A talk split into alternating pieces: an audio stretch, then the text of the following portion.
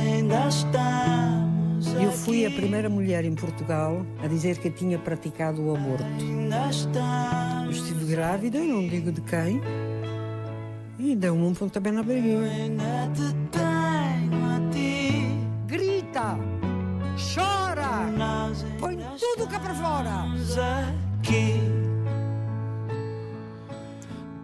Benvenuta, io Apoloni. È un piacere averla qua nell'alta definizione. Grazie, grazie tanto a te Daniela, che mi piaci tanto. Io a Poloni estou como sou, na alta definição. Há alguma frase que a guie, que utilize como citação? Há uma coisa que me acompanha sempre desde que me conheço. Andar sempre à procura da verdade. Eu digo-te quando me conheço porque aos 20 anos era completamente ignorante. Embora tivesse feito os estudos, não tinha uma preparação intelectual, mas tive sempre uma grande curiosidade a saber os porquê, mas porquê. Portanto, sempre andar à procura da verdade. Esta coisa de viver 20 anos sozinha, tenho muito tempo para estar só. Não é em solidão, atenção, eu não tenho solidão de maneira nenhuma, mas poder estar comigo própria e em silêncio ajuda a evoluir a nossa consciência.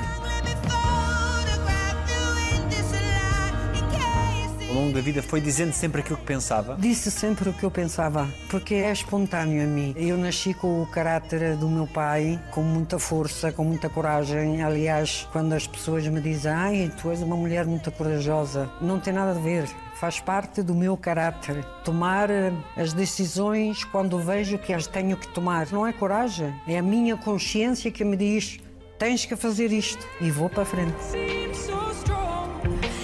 Às vezes há determinadas verdades que não se devem dizer, porque as pessoas levam a mal. Eu digo sempre, se eu não consigo dizer, viro as costas e vou-me embora. Eu lembro-me que acordava sempre com pensamentos negativos. Ai meu Deus, não pode ser assim. E então é como se fosse uma disciplina. Impor-te a ti própria que os pensamentos negativos, fora. Psh, Fora. Psh. Eu disse-te para não me fazer chorar, Daniel.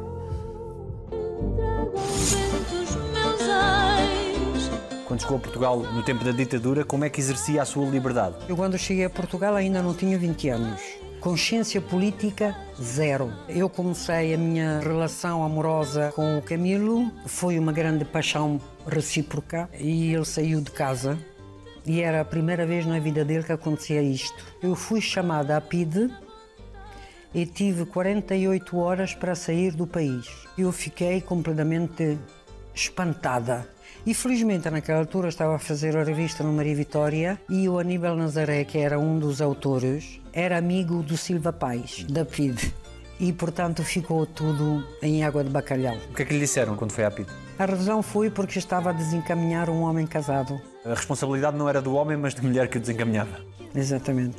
E, portanto, quando chegou a liberdade, eu considero a liberdade mais importante que a saúde. Porque uma pessoa que viveu no fascismo é que se dá verdadeiramente conta do que significa a liberdade. Aqueles que nasceram depois não têm a verdadeira noção do que é a liberdade. É o bem mais precioso que a gente tem. Qual foi a primeira palavra que aprendeu em português? Porquê?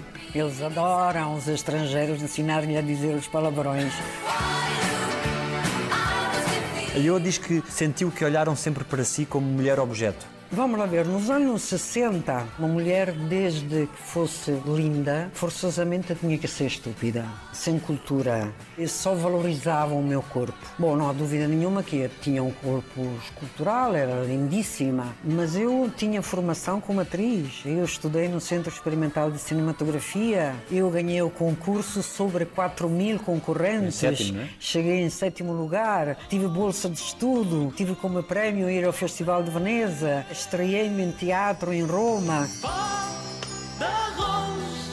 Se tivesse aceito o meu papel de mulher escultural, mulher linda, e tivesse seguido exclusivamente aquela faceta, eu fartava-me de ganhar dinheiro. Só que os meus interesses culturais eram outros.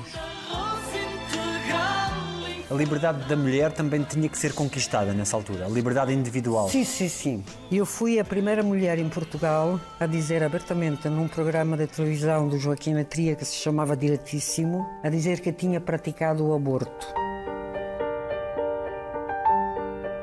Fui chamada à judiciária, mas depois houve uma grande onda de solidariedade. Por que é que decidiu tomar a opção do aborto? Porque o Camilo ainda estava casado e ainda não tinha saído a lei sobre os filhos nascidos fora do casamento. E eu não queria ter de maneira nenhuma um filho de pai incógnito. Era uma vergonha tanto para mim como para a minha família. E portanto eu não quis passar por isso. Mas é um dilema enorme para uma mulher tomar essa opção. Se calhar não é para todas as mulheres, mas para mim era. Tinha que idade nessa altura? Tinha 20, 21 por aí.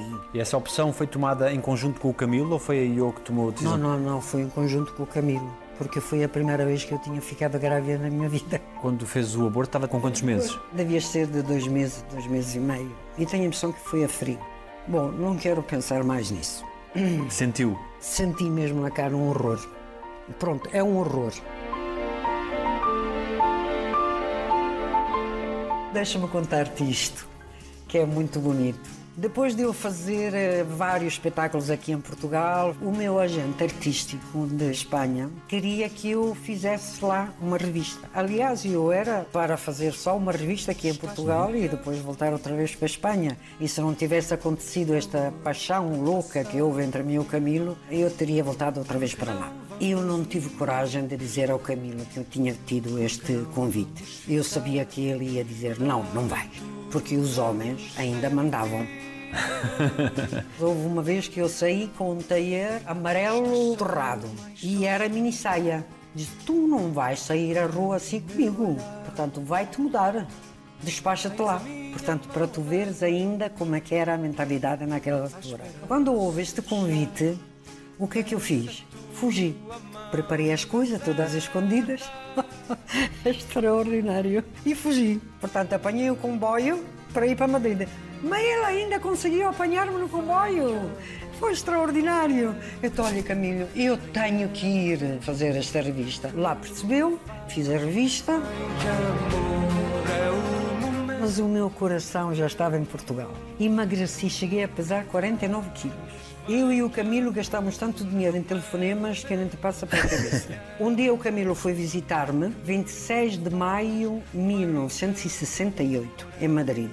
Nós só tivemos relações no dia 27 de maio de 1968. Nesse dia fiquei grávida.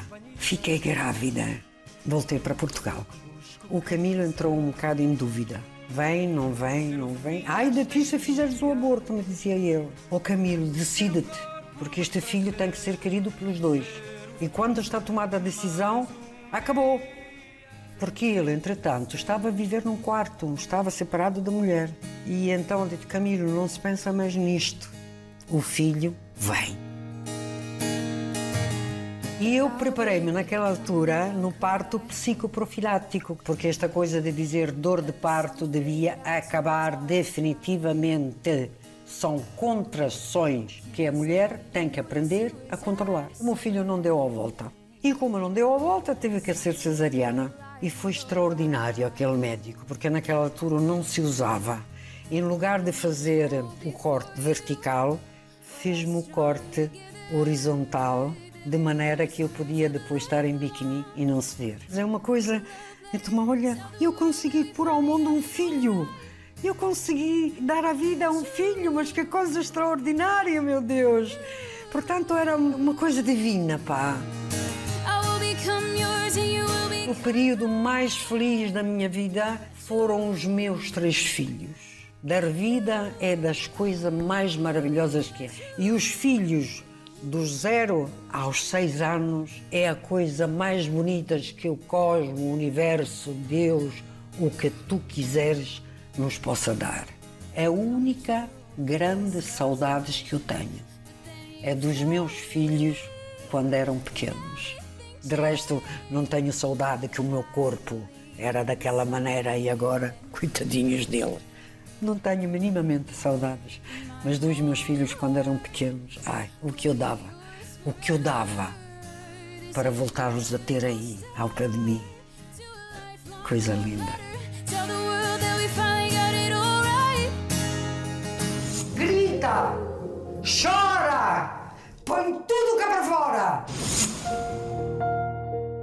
O que é que aprendeu sobre as mulheres com a sua mãe? Eu tenho uma admiração pela minha mãe descomunal. Mas agora, porque agora tenho consciência disso, mas naquela altura não tinha consciência disso. Houve um fosso muito grande entre mim e a minha mãe. Mas eu lembro-me que a minha mãe me contava, cada vez que ficava grávida, deixava de falar com o teu pai. Mas porquê? Então um filho é mais uma boca a comer, pá. Quer dizer, são coisas que eu não percebia, mas hoje em dia percebo o que é dar de comer a cinco filhos. O que é ter um filho ao colo de 17 meses, fazer 15 quilómetros a pé para salvá-lo. E eu já te disse para não me fazer chorar.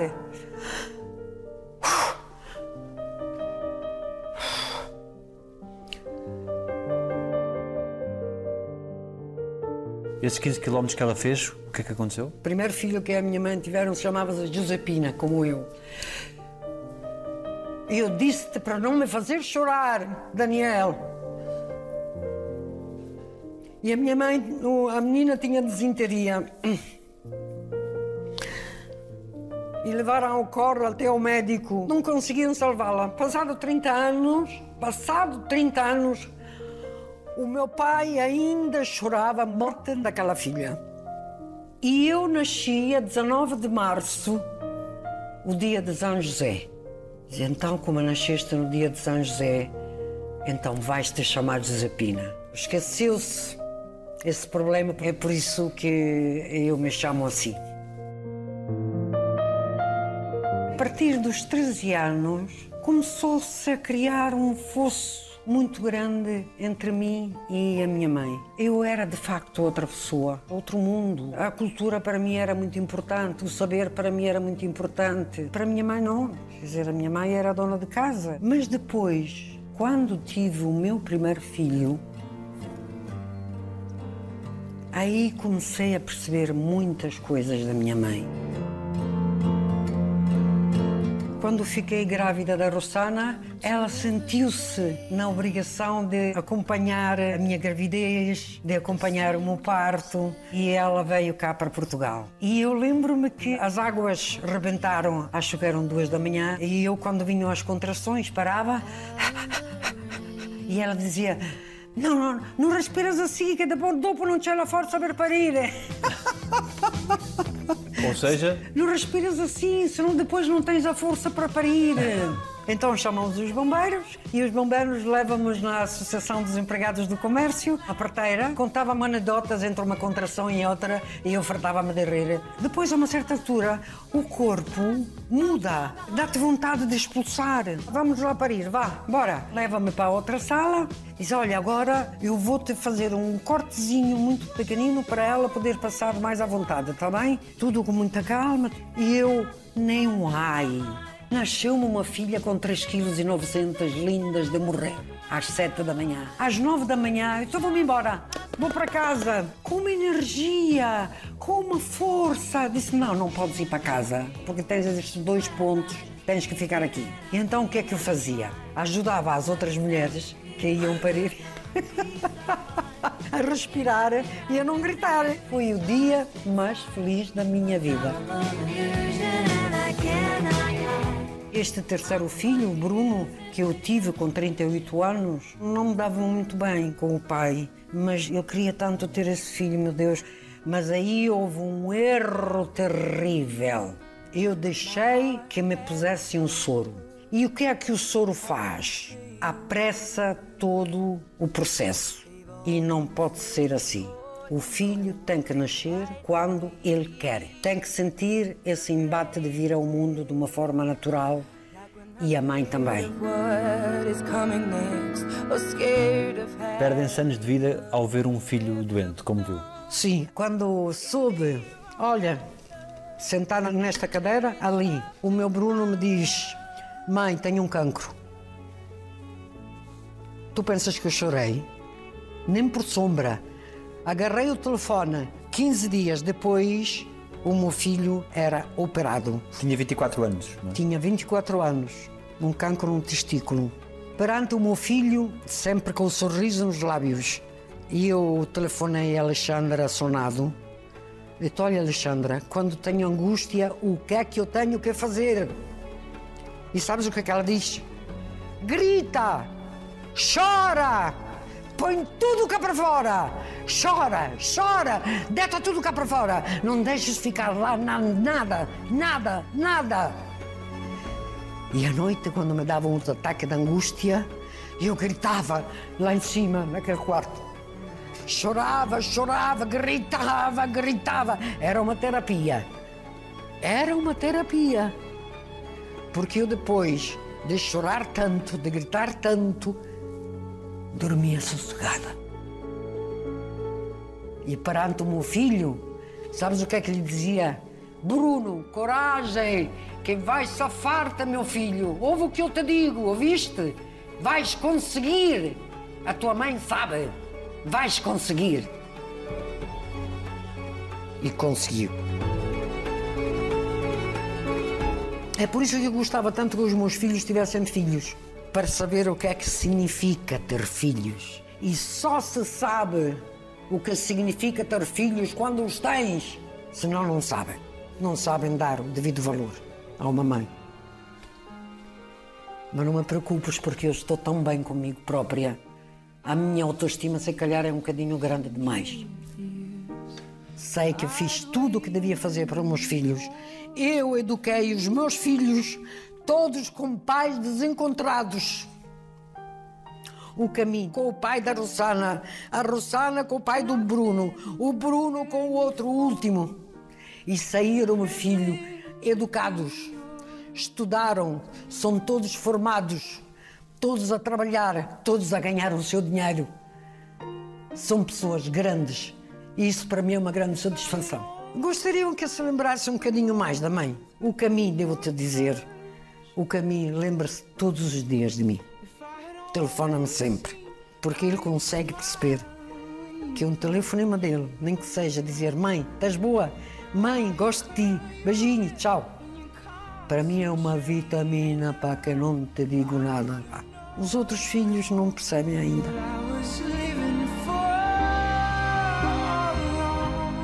Fica algum conselho da sua mãe? A minha mãe era uma mulher muito boa, só tenho boas recordações dela.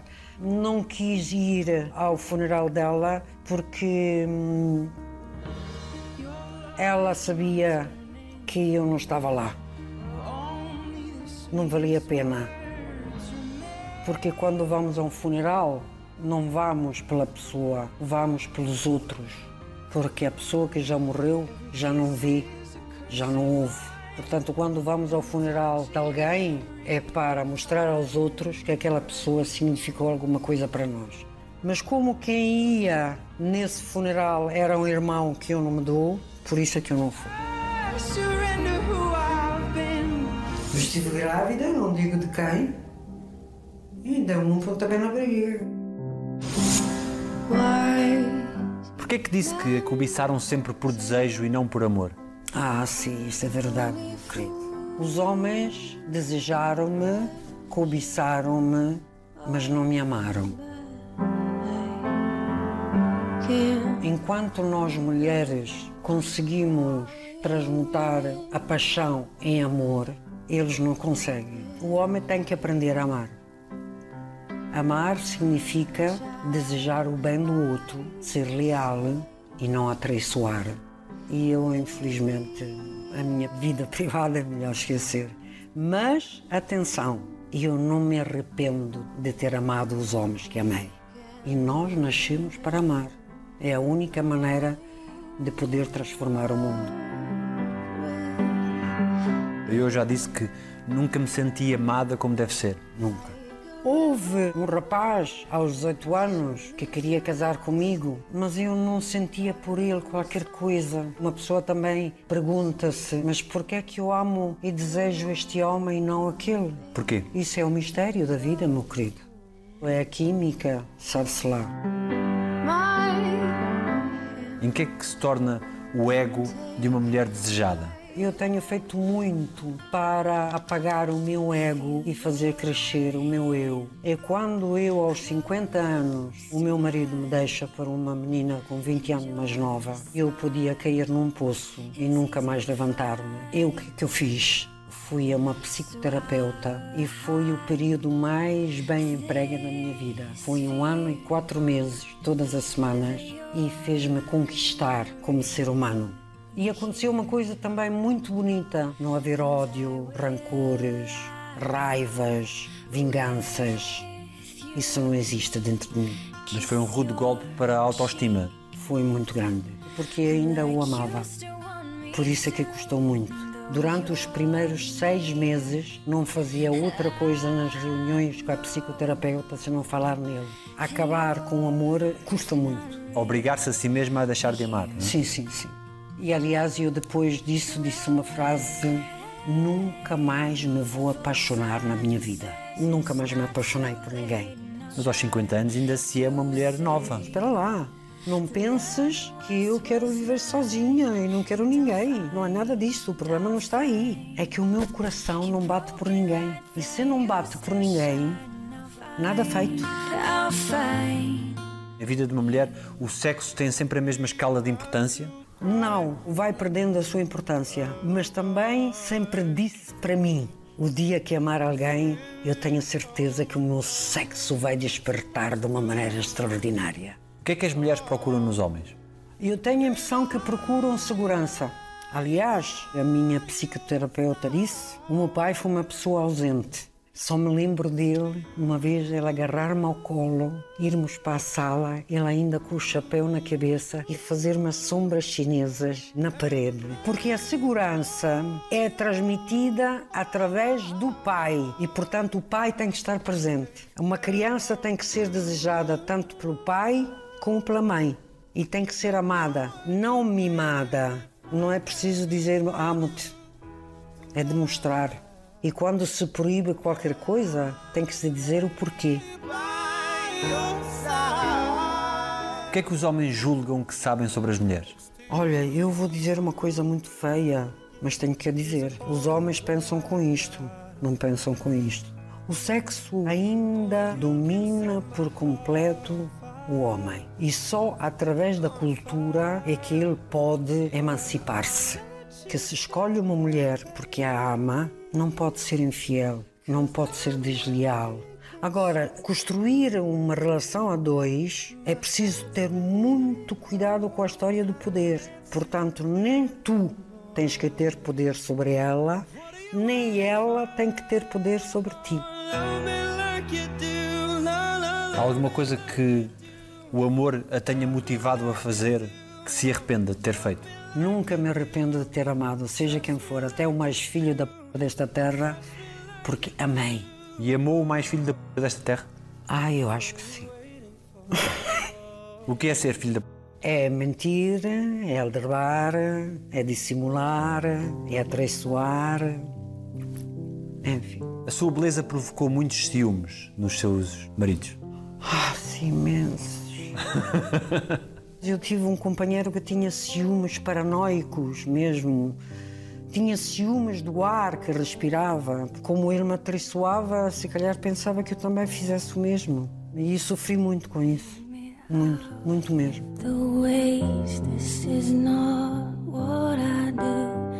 Alguma coisa que lhe tenham feito que não deveriam ter feito? Olha, por tanta coisa passei, por tanta que só eu sei. Por tanto caminho andei, tantas ortigas pisei. Deixa. A minha vida foi tão rica e tão complexa que há muitas coisas que prefiro não contar. As dores eram só de alma? Não, também de corpo. Oh Daniel, não me faças perguntas indiscretas, pá. Eu passei por tudo, por tanta coisa passei, por tanta que só eu sei. Agressões? Sim, claro que sim. Motivadas por? Por ciúmes, que é que lhe fizeram? por ciúmes. Eu estive grávida, não digo de quem. Deu-me um pontapé na barriga. Sim. Deu-me um pontapé na barriga. Com raiva pelo facto de estar grávida? Não sei. Daniel, não me faças lembrar coisas tristes. Passei por tudo. Nesses momentos de, de violência não reagia? Sim, tentava reagir, claro que sim. Houve uma altura que até fui até a vizinha para ver se me ajudava, ver se aquilo acalmava. Continuava a amar da mesma forma? Não, não era bem assim. Havia separações, mas depois era eu mesmo que ia buscá-lo outra vez. Por quê? Porque eu amava, eu desejava. A paixão é um sentimento irracional terrível. Não te esqueças que as nossas químicas nessa altura está alterada, que vai desde os 8 aos 18 meses. Não é por acaso que existem assassínios, violências. As paixões é um sentimento neurótico altamente perigoso. Tem-se sempre esperança, no caso da mulher que é, que é vítima de violência, que o homem se redima, que aquilo tenha sido a última vez? Sim, acho que sim. Mas enquanto se vive num estado de paixão, é sempre muito perigoso. Pode acontecer de tudo. É por isso que eu digo: transmutar a paixão em amor, a mulher consegue. O homem não consegue. Pelo menos os meus. O que é que diria às mulheres que são vítimas de violência doméstica? Que tentassem libertar, sim. Que tentassem libertar, era a melhor forma. Porque um homem que tem essa tendência não se renova. Uma mulher demasiado tarde fica preparada pela vida. Antes de mais nada, tem que fazer tudo para não se encostar. Fazer por ela, conquistar-se, sentir contentamento dela própria. Isso é que é muito importante, porque ter nascido é uma dádiva que nunca mais acaba. O mundo é uma coisa maravilhosa.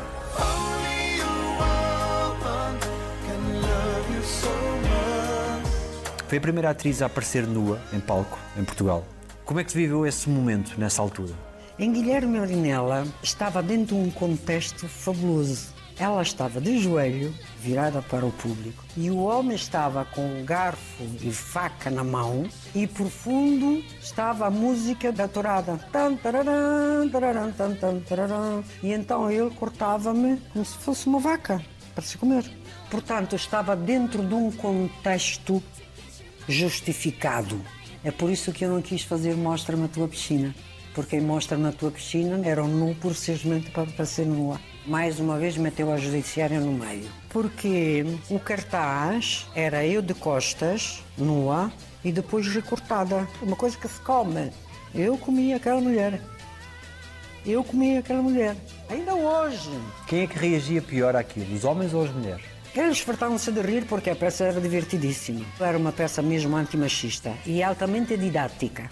Era uma grande maçã que depois eu ia retirando os pedaços e aquilo que significava para os homens e aquilo que significava para as mulheres.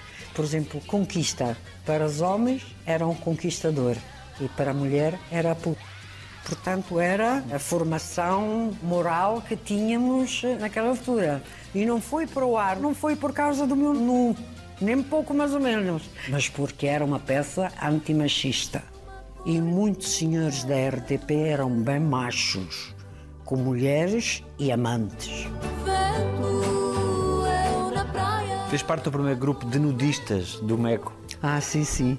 Foi fabuloso. A Praia do Meco tinha uma argila e nós pintávamos todo o corpo com aquela argila e ficávamos com uma pele linda, fina, fabulosa, não sei o quê. Gostávamos de estar a contato com a natureza, senti-la no seu total, é uma coisa fabulosa.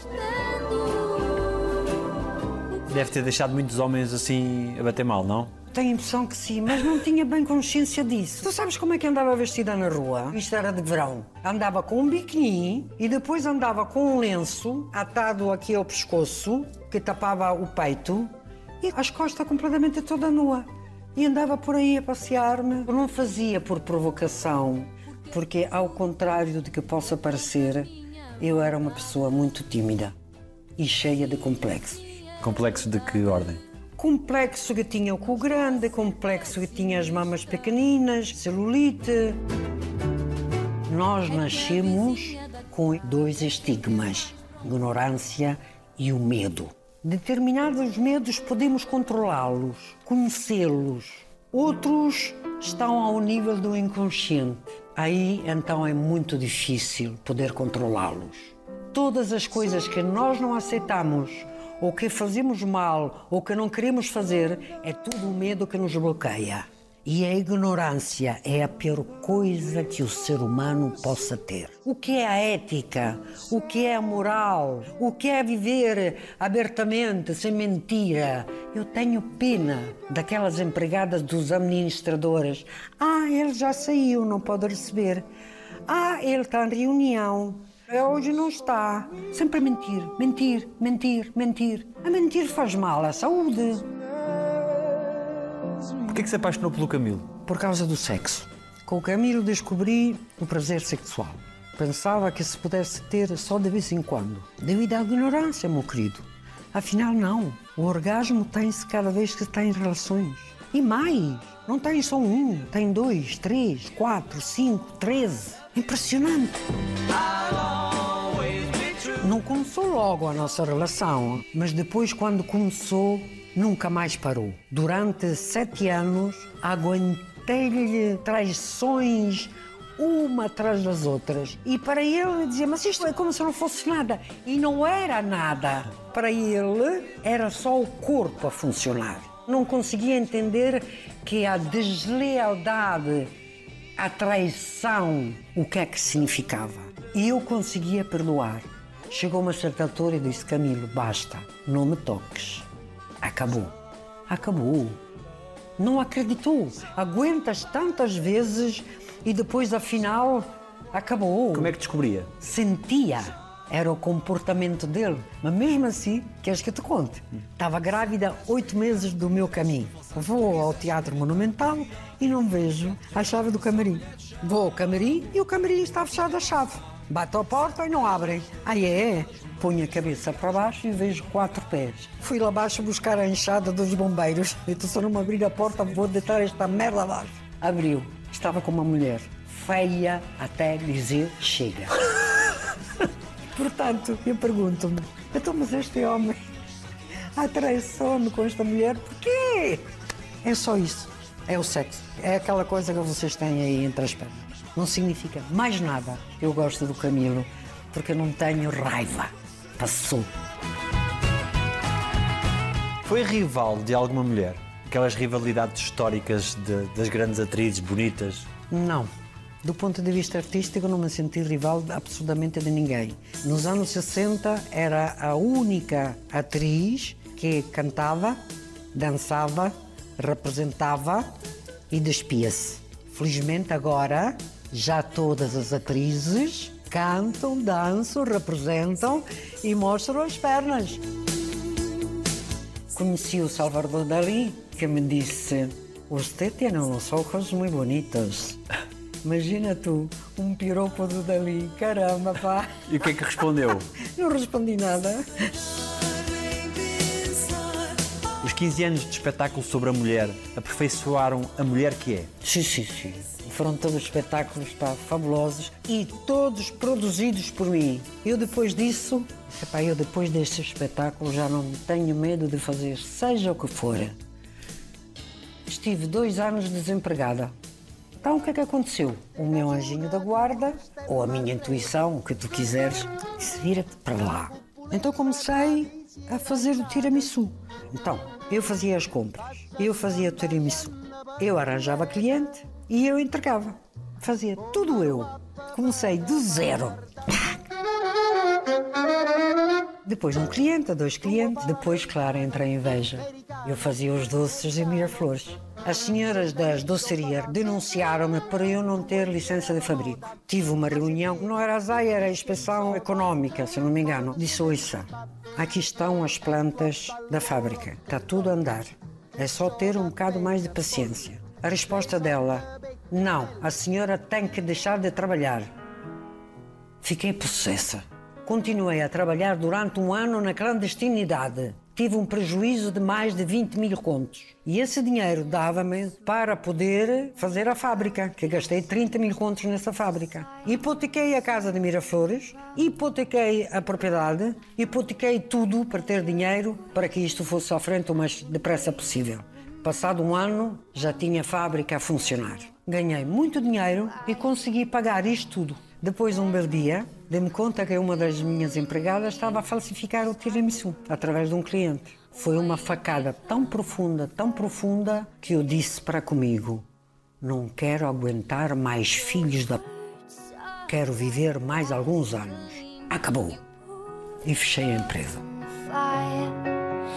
Agora tenho uma reforma de merda. 395 mais do décimo faz 428 euros. E trabalho nem vê-lo e pedinchei por tudo o que é sítio. Até à Santa Casa da Misericórdia pedi. Portanto, a vida de artista em Portugal é assim. E não estou eu só nesta situação. Há dezenas deles. Como é que se faz? Olha, não se faz. Depois pede-se dinheiro aos filhos. Felizmente tinha algum dinheiro guardado e conta-se os testões. Não se pode gastar mais do que isto. Não há dinheiro para comprar um quilo de carne. Compra só 200 gramas, logo se vê. Não tens dinheiro para comprar o peixe que está a 12 euros? Então vamos no mercado da segunda categoria e encontra-se peixe a 3 euros o quilo. Tão simples como isso. Só que não é justo. Não é justo. Não temos nada que andar a pedir esmolas. Temos direito a trabalhar. Mas em Portugal é assim. Sempre foi assim. Só se safaram uma dúzia deles. Meia dúzia. O resto, todos andam ao tio-tio. Eu tenho feito tudo para não pedir dinheiro a ninguém. Não gosto porque fiquei traumatizada. Porque uma vez, nos anos 80, 1984, estava a rasca. Agarrei em todas as joias que eu tinha e fui ter com um amigo que sabia que tinha dinheiro. Dou-te como te garantia todas as minhas joias. Por favor, empresta-me dinheiro. E não me emprestou. Portanto, a partir desse momento, vou fazer tudo para não pedir dinheiro a ninguém. Antes, vai-se vender isto tudo. Eu sou uma mulher serena. Aprendi com o yoga a dizer coisas que me moldaram a minha personalidade. Eu lembro-me que devia ter os meus 45 anos e um dia a minha professora de yoga, que nessa altura era a Rosia Costa Lima, disse assim: vencer sem lutar, convencer sem falar, aproximar sem chamar, realizar na serenidade. Isto foi uma bomba que arrebentou aqui dentro. Vencer sem lutar. Até andei a minha vida sempre a lutar de um lado para o outro para conseguir as coisas. Como é que isto pode ser? Primeira coisa que eu fiz é retirar do meu vocabulário a palavra luta, porque a palavra luta envolve crispação, raiva. Realizar na serenidade o que é que isto significa? Tu tens para frente um projeto, uma coisa, uma ideia, e a tua consciência te diz: tens que fazer isto e tens que fazer isto. A tua consciência está tranquila, deste os passos todos que devias dar. Se não se realiza, eu não tenho culpa, minha consciência está serena. A única coisa é que eu te quero dizer: não sou feliz neste momento. Para ser feliz é preciso ter amor à natureza, à beleza e à cultura. Mas nada se consegue se o teu equilíbrio interior químico não for conseguido. E esta ciática, mais a depressão também, não me deixam ser uma pessoa feliz, mas sou serena. Mas assusta o amanhã. Não. A única coisa que me assusta é quando há umidade, que as dores não me largam. Agora, quando há sol, opa, sinto-me feliz.